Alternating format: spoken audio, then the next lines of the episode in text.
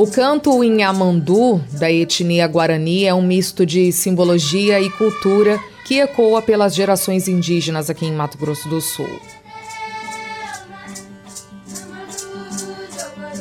No início da colonização do Brasil, estima-se que 5 milhões de indígenas habitavam o país.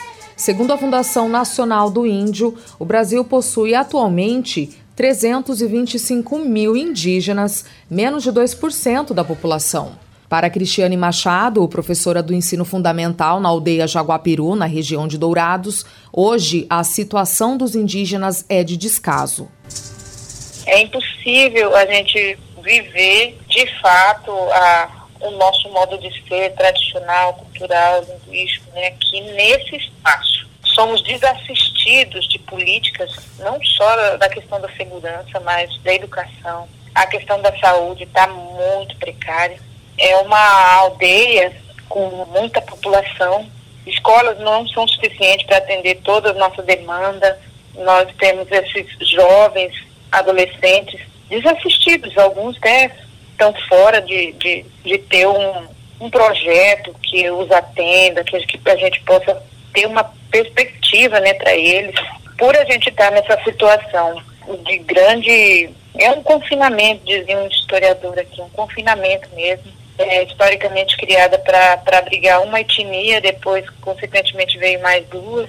A professora relata que os conflitos extremos são frequentes. Nós temos aqui a questão do consumo muito alto de drogas e bebidas alcoólicas não temos assim uma política de segurança, de combate. Aqui a questão do tráfico é muito grande. É uma, é uma comunidade que está se autodestruindo, sabe? Por causa dessa questão da, do consumo de drogas e bebidas alcoólicas. E aí gera vários tipos de violência. Violência doméstica, abusos né, de crianças, espancamentos.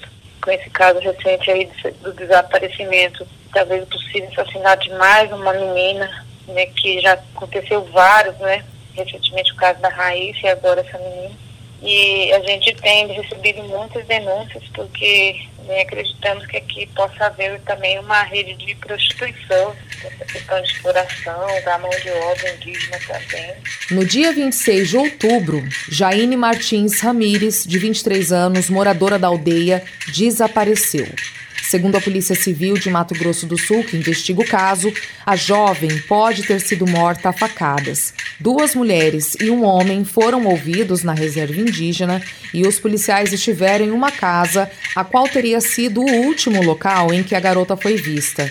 Sandra Rossati, que trabalha como servente na escola indígena, diz que a polícia não vai até a aldeia nos casos de violência. Caso da menina mesmo, teve algumas mulheres liderança, professores que se deslocaram até a delegacia, foram atrás, até onde a menina estava, dizendo que estava o corpo, mas nada foi encontrado. Depois disso que veio a imprensa, mas antes já tinha dado boletim de ocorrência e ninguém estava assim meio que querendo pegar o caso. Só depois viram que a menina não aparecia, não apareceu até hoje. E aí que os, a segurança começou a, a, procurar também, né? Esse aí era seu papel das polícias, o papel da, das autoridades. Quanto mais a gente precisa, na hora que está acontecendo o fato ali, é ninguém nos ouve. Só vem depois que está morta, só vem depois que já aconteceu. De acordo com o coordenador indígena do município de Dourados, Leomar Mariano Silva, a construção de um posto policial nas aldeias pode auxiliar na redução da violência. Talvez criar até uma guarda municipal indígena com concurso, abrir concurso para nossa comunidade poder prestar concurso para ser policial também, acho que ajudaria muito. É, muitas vezes acontece é, alguma coisa que precisa ser resolvida logo, mas e a polícia muitas das vezes demora duas, três horas para chegar ao local e muitas das vezes não vem. Nós temos direito a ter um posto policial aqui, mesmo que seja um, um posto policial diferenciado, né? A lentidão nas demarcações das terras indígenas e até a falta de água são problemas crônicos nas aldeias. Nesse momento mesmo, a minha amiga lá da divisa, na aldeia mesmo, está sofrendo com falta de água. É, acho que vai fazer uns 15 dias que está sem água lá, e eles vão nos rios, mas o rio está tudo poluído. o cio está todo contaminado. A pessoa tem que andar uma distância muito longa para poder buscar água para beber, né? E, água, muitas das vezes, água contaminada, água de açude, é, água de, de poças, onde chove e junta aquela água, então é, é dessa água que eles, que eles bebem. As eleições para o novo cacique na aldeia Jaguapiru contam com seis chapas já registradas. A novidade do pleito neste ano é a candidatura de Nilza Meirelles, única mulher a concorrer ao cargo. A vice-presidente da Comissão Eleitoral Indígena na aldeia Jaguapiru, Fernanda Basília Pontes, fala sobre a importância da representatividade da mulher indígena na política. Então a gente vem tomando esse espaço, né, de pouco a pouco a gente vem construindo um espaço na política para que outras mulheres que virão também possam concorrer, né? Tanto é que de seis candidatos temos uma só candidata, né?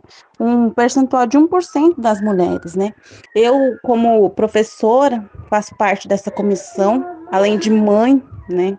Então é, a gente não pode deixar se abater pelas coisas, porque a mulher é o que hoje tem mais barreira na frente, né? É casa, é família, a gente tem trabalho também. E a gente quer mostrar que a mulher, ela também pode tomar decisões importantes dentro de uma comunidade. A Fundação Nacional do Índio em Dourados informou que não interfere na cultura e tradição indígena. Sobre a eleição, a Fundação afirmou que o processo ocorre através da comunidade. Com relação uma jovem desaparecida, a FUNAI destacou que a Polícia Civil de Mato Grosso do Sul está investigando o caso, mas que ainda não há informações sobre o paradeiro da vítima e que existe um diálogo junto à Prefeitura de Dourados com o objetivo de acolher as demandas e reivindicações das comunidades. Nossa equipe de reportagem entrou em contato com a Prefeitura de Dourados sobre as ações que o município vem cumprindo para fortalecer a segurança dos indígenas nas aldeias, mas até o fechamento da reportagem não recebemos esclarecimentos. A concessionária responsável pelo serviço de abastecimento de água nas reservas indígenas também não se manifestou. De Campo Grande, Thaís Sintra.